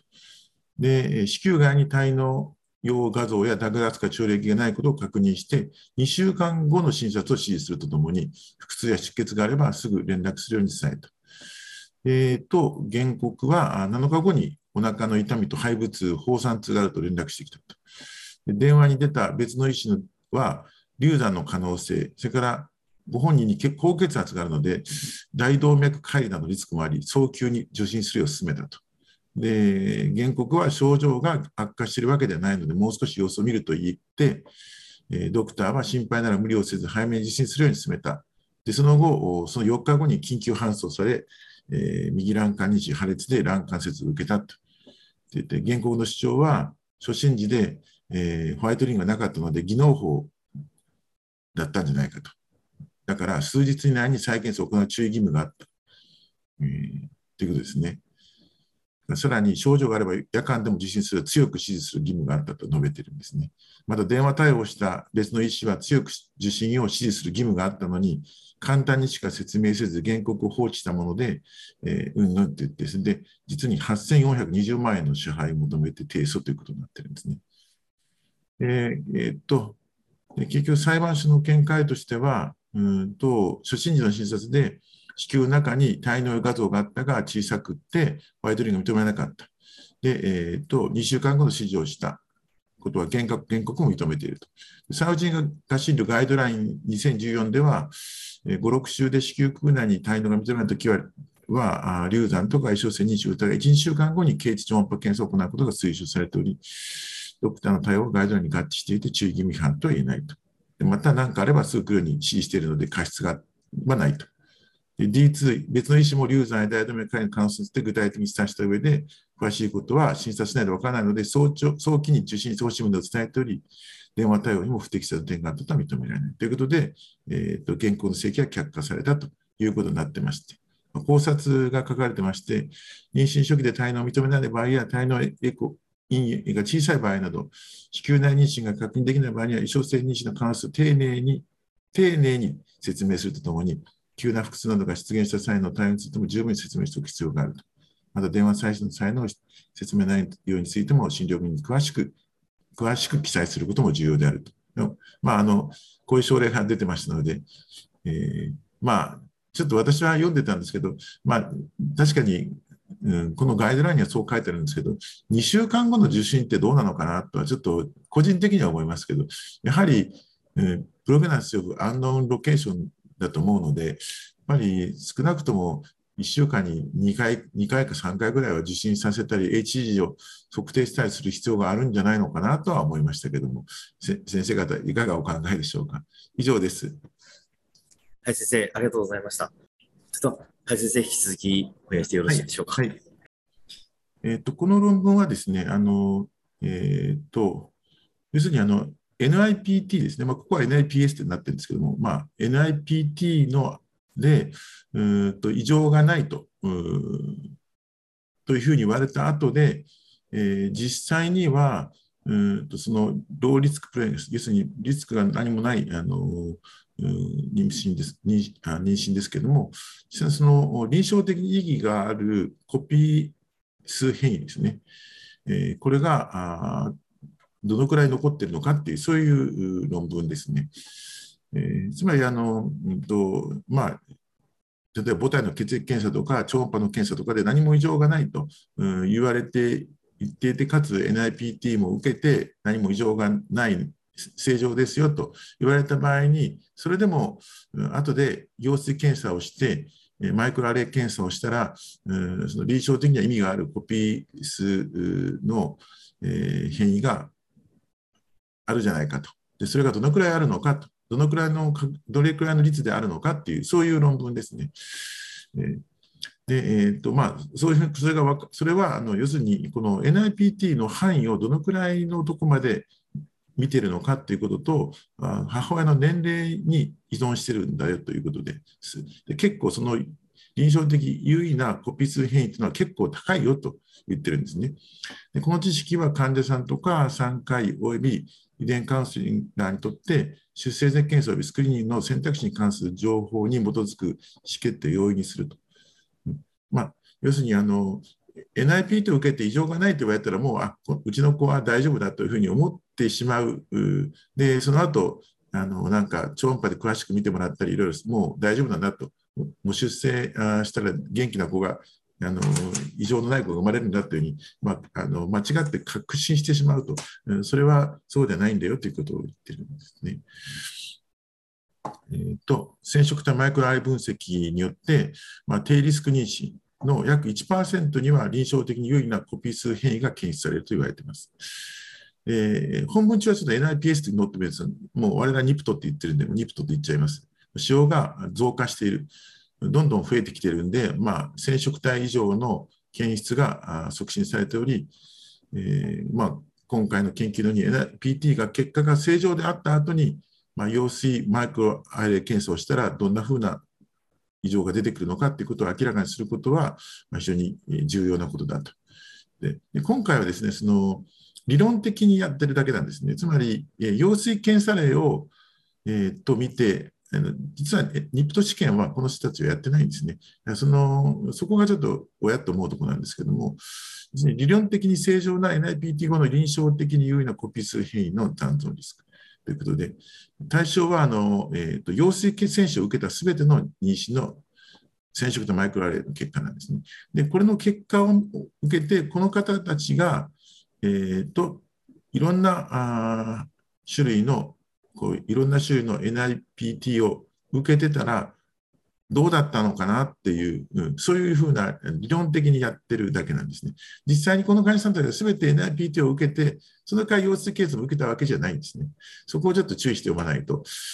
で、えっと、えーということですね。で、えっと、超音波の検査で赤ちゃんに異常が見られたとか、母体結節スクリーングで異常があったとか、多体事情を伴い妊娠は全て除外したということになっています。えっ、ー、と、で、えっ、ー、と、えー、この NIPT、あ NIPS、NIPT を4種類に分けてるんですね。で、この日本で実施されているのは、この、えっ、と、13、18および21トリソミーを除外あの検出するというものが日本で行われているわけですけれども、でそれ以外にですね、この生鮮食体以上を含む5つですね。えー、それからあその5つプラス、えーと、一般的な微小結質が検出可能なものです。その中でこういったものがありますね。これは有名なのディジョルジ症候群だと思いますけども、まあ、それ、こういうのはよく米国でされてるんですね。で日本はこれだけしか許されてないんですけども、であのあ一応あの、えーとえー、無認可のところは知りませんけども、えーで、えー、最最後にこの、えー、全、えー、ゲノムというか、ゲノムワイドな NIPT ですね。で、えー、これもあ結構あの米国でされているようですね。この4つですね。要するにこれ、これが、その、えっ、ー、と、ごめんなさい。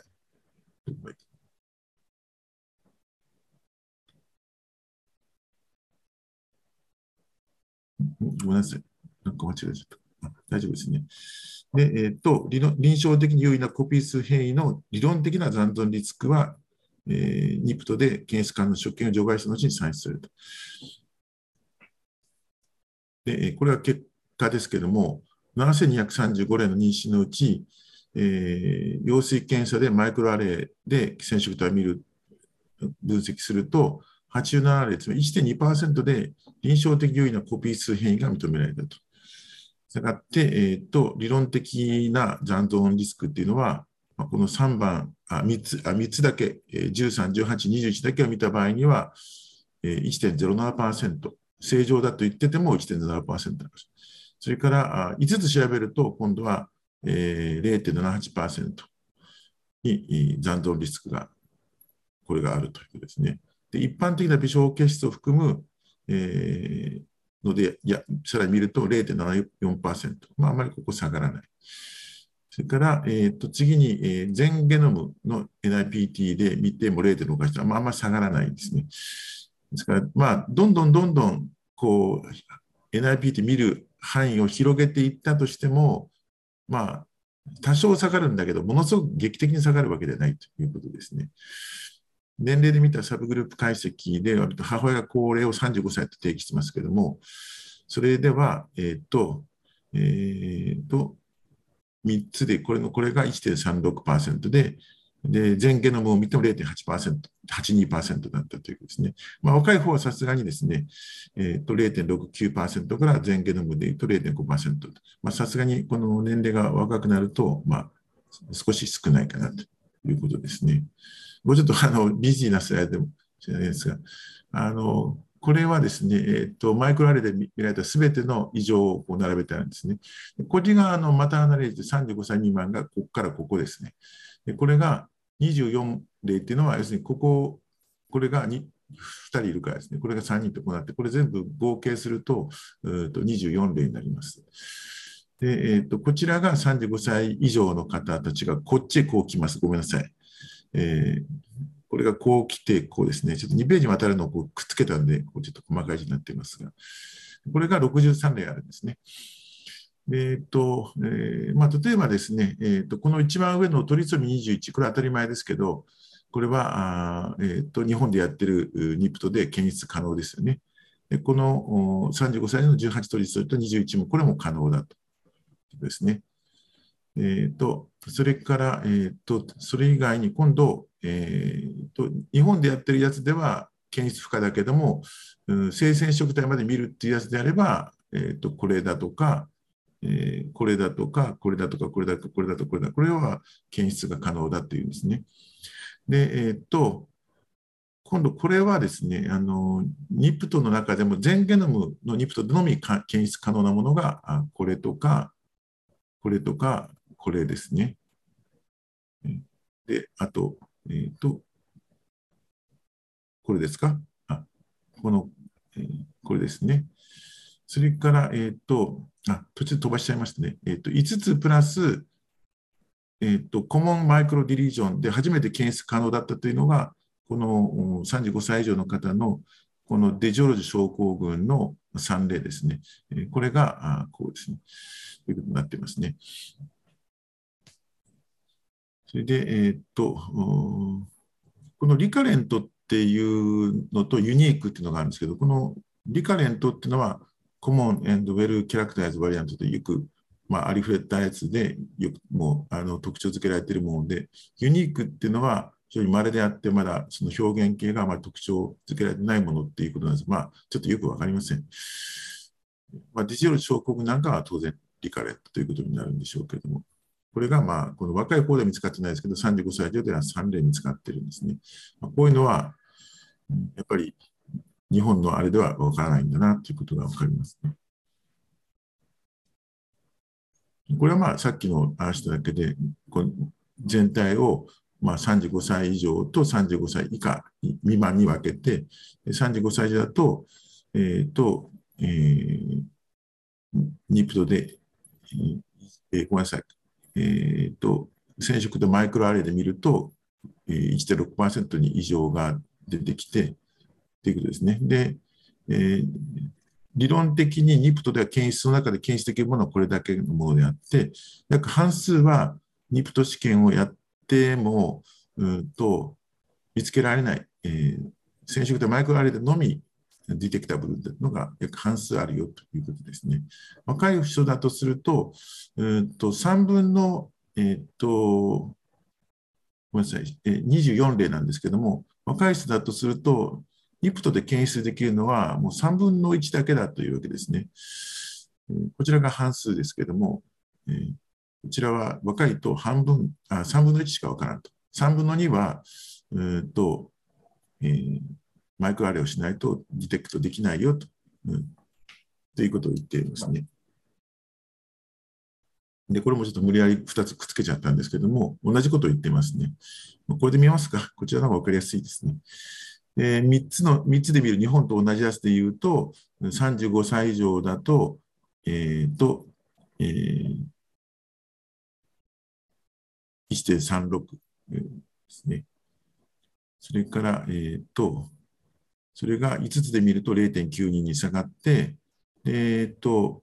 マイクロディレーションを見るものを見ると0.85に下がって、で、全ゲノムで見ると0.82差が、まあ、あんまり下がってこないというわけです。若い人でもやっぱ相変わらず残っていて、0.69か0.60、0.60、0.50と。まあ、こんな感じなんですね。まあ、結構残存するよということを言っていますね。あのこれこれはちょっと私自身はよく分かってなかったんで、ちょっと勉強したんですけども、これはあのいわゆる生まれてくるお子さんの1000点以上っていうのが大体3から5%あるんですが、まあ、その中で、えっ、と、えコピーナンバー変異っていうのが、えコピー数変異っていうのが大体10%ぐらいがそうだというふうに、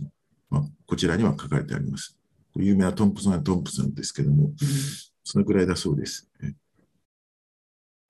重要なんですね。で、えーと、疾患と関連性があると言われていて、で特に私たちはこのなんかスニップ、スニップってこちらの方ばっかりなんか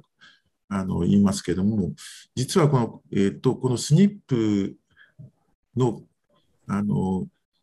変異よりもコピーナンバーバリエーションの方が、えー、100倍から1万倍効率なんだそうです。それだけ、あのそれはちょっと知らなかったんですけども、つまりコピーナンバーバリエーションの方が原因となる遺伝子疾患が多いかもしれないということですね。で、えっと、うんまあ、いろんなメカニ分子メカニズムを介して生じあの、えー、生じてくるんですが、病気を弱気する場合もあると。で病的、非病的なものがあって、例えば、うんと罹患の血縁者に存在するか、気泡の疾患関連 CNV に一致するものとか、疾患責任遺伝子や多数の遺伝子を含むか、遺伝子発現領域を含む、あるいはサイズが大きい3メガバイト以上、あ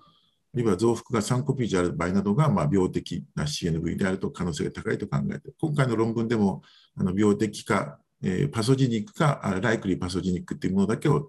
拾い上げてるんですけども、まあ、こういう基準があるのかなと。でえー、まあ、その、えーと、これが異常を起こすメカニズムとしては、直接オーバーラップする遺伝子の数を変化させたり、発現制御因子に変化を与えたりすることで、まあ、遺伝子発現量を変化させる、あごめんなさい、可能性が重要視されていると。さらに、えー、そのその領域のクロマチン構造を変化させることによって、近傍の遺伝子発現にも影響する可能性。これをネイバーフードエフェクトというらしいんですけども、もう報告されているということで、まあ、あのポイントミューテーションだけじゃなくて、こういうのも非常に我々の領域でも重要なんだなということを再認識させられました。以上です。はい、先生、ありがとうございました。それでは続きまして、根岸先生、よろしいでしょうか？はい。お願いします。では、よろしくお願いいたします。えっと、私はあの閉経前両側卵巣摘出術後のデノボがんのリスクについてという論文です。このデノボっていうのはあの遺伝的背景ですね、いわゆる BRCA1 とかあのそういうものとは関係なくあ新たに発生したがんという意味で使われています。で、閉経前の両側卵巣摘出術と、その後のあらゆる種類のがんのリスクとの関連性を検討するという。えーと、閉経前に BS を受けた女性では、まあ、婦人科がんのリスクが低下するのはよく知られている、の乳がんを含む他のがんのリスクは低下しないんじゃないかと言われてで、卵巣がんのリスクが平均的な女性。平均的っていう意味は、いわゆるあのリスクファクターを背負っていない女性という意味ですね。例えば BRC、それこそ BRCA1 とか、まあ、そういう遺伝的な背景を背負っていないなどの女性では、乳がんまたは婦人科がん以外のその他のがんの予防のために、卵巣摘出、両側卵巣摘出術を考慮すべきでないというのが結論でした。欧米では、うんと、子宮摘出の際に、付属器がんの予防のために BSO が提案されることが多いと言われています。え特にあのこういうあの遺伝子異常がある場合はあの進められるということで、閉経前の女性でも8人に1人は両側卵巣が切除されているそうです。それによって付属器がんの発生頻度は劇的に低下しているということであります。しかし一方、乳がんに対してはですね、意見が分かれているということです。あの、BRCA1、2の異常がある場合でも意見が分かれていて、広い、あの、プロスペクティブスタディで、50歳前の BRCA1、2のミューテーションキャリアのみが、あの、リスクが低下する。50歳前に手術すればリスクが低下する。 systemic review では、BRCA1 ではリスクが低下するけれども、BRCA2 では低下しなかったというふうに言われています。あと一つは、あの、 observational study では、あの一般の人口ですね、まあつまり、こういう遺伝的キャリアリスクがないあの患者さんでは、あの若いうちに、えーと、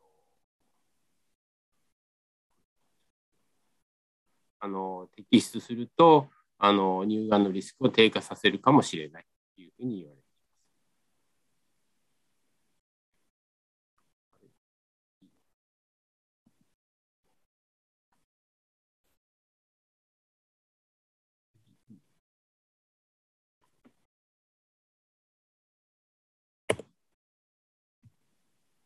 ます。で、あとは、あの、いくつかの、あの、研究で BSO は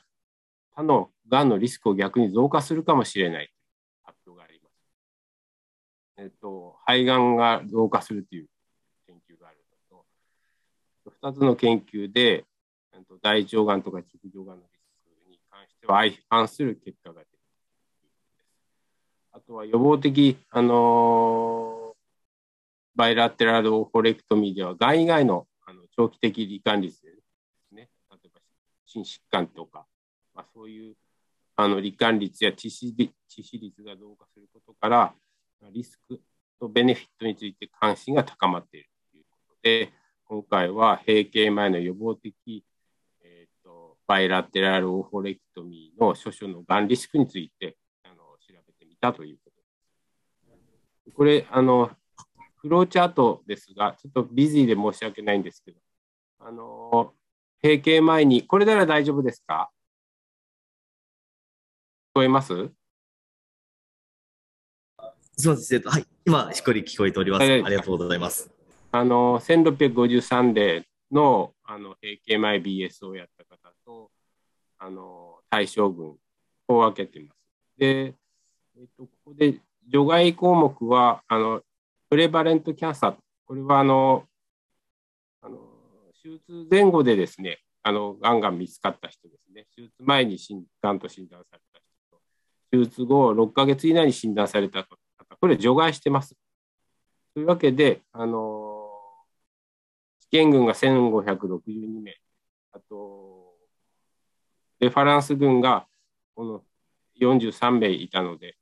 あのデノボキャンサー174名で、あの1610名中174名のデノボキャンサーと、えーと、と試験群では BSO 群では143名のデノボキャンサーですね。で、1562名のうちの143名を調べています。このデノボキャンサーは、先ほど言いましたように、あの、オーホレクテミー後6ヶ月以降に診断されたがというふうに定義されています。で、というわけで、あの6ヶ月以内にあの診断されたがんに関してもあのちょっとサプリメントで載ってますが、すべてのがんに関して言うと、あのオーフォレクトミーした群の方がオッズレーション2.17というに高いんですけど、これ内訳見てみますと、あの婦人科がんですね。ここでいうところでは卵巣がん、卵管がん、子宮がん、頸がん、質がん、外陰がんですね。が、あの、オズレーション17.3と、すごく飛び抜けて高いので、これが引っ張って、あの、他の婦人科以外のがんや、あの、乳がんや、あの、消化器がんや、えっ、ー、と、肺がんに関してはほとんど有意差ない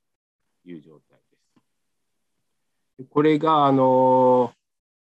バックグラウンドなんですけど、ここは、ここも省きます。これが、あの、デノボキャンサーですね。新たに発生したがんの、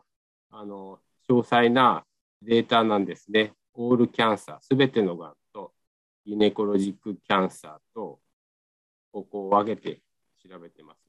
あと、ノンキギネコロジックキャンサー、ブレストキャンサー、ガストロインテスティナルキャンサー、ラングキャンサーと分けて、うんと、オーフォレクトミーした群と対象群のあのハザード比を比べてるんですけど、これがあのグラフになってるので、こっちをお示しします。これがあの、ね、デノボキャンサーのすべてのキャンサーでいきます。横軸が、え、ー、と、年、年で、年、年ですね。年、あの、フォローアップの年、年、年間。で、こっちが、あの、累積、あの、がん発症頻度です。で、これで言うと、レファレンスに比べてバイラテラルオフォロキトミをした群が、あの、若干低いように見えるんですけど、ハザードレーション0.80なんですけど、有意差はなかった。一方、ギネコロジックキャンサーだけで見てみると、ハザードレイシオが0.15ということで、あの、優位に、あの、コーフォレクトミーをした群が、がんになるリスクが下がっている。ノンギネコロジックキャンサーに関しては、ハザードレシオ0.99とほとんど差がない。で、ギネコロジックキャンサーをあの少し詳しく分けてます。これが先ほど出てきたギネコロジックキャンサーのあのグラフと全く同じもの、年齢を45歳以下で見てみますと、あのオコレクトミした群はあのハザードレーシオが0.13という。46歳から49歳までの群では、ハザードレーシオ0.17。いずれも優位に、あの、 oophorectomy した群が低くなる。あとは、手術の indication として良性腫瘍、良性の卵巣腫瘍卵巣嚢腫なんかで言いますと、そういう indication でも hazard ratio は0.15ということで有意に低下する。 non-ovarian indication っていうのはあの卵巣に腫瘍があるわけじゃないんだけど予防的に手術したいなっていう人あのが入ってます。これでもやはりハザードレーション0.14という。というわけで、えっ、ー、と、ちょっと戻りますけど、ラングキャンサー、ブレストキャンサー、ガストロインテスティナルキャンサー、ノンギネコリティキャンサー、すべてに関して、あの、ハザードレーシは、あの、優位でないと、下がらないということを簡単に言いますと、あの、BO は婦人科がんのリスクが低下したが他のがんのリスクは低下しされなかったということで、卵巣がんのリスクが平均的な女性、つまりリスクファクターのない女性は、乳がん、または婦人科がん以外のその他のがんの予防のために両側卵巣摘出率を考慮すべきではないということが結論です。以上です。ネイチ先生、ありがとうございました。申し訳ない途中で失礼いたしました。いや、すいません。どうも聞こえないことが多いようで、申し訳ないです。それでは、あの、本日解説いただきます論文は、例えば、ネギ先生からいただいたもので最後となります。それでは、本日も誠にありがとうございます。こちらで本日の講座終了させていただきます。おありがとうございました。ありがとうございます。どうぞありがとうございました。はい、失礼いたします。失礼します。ありがとうございます。さあ終了させていただきます。ありがとうございました。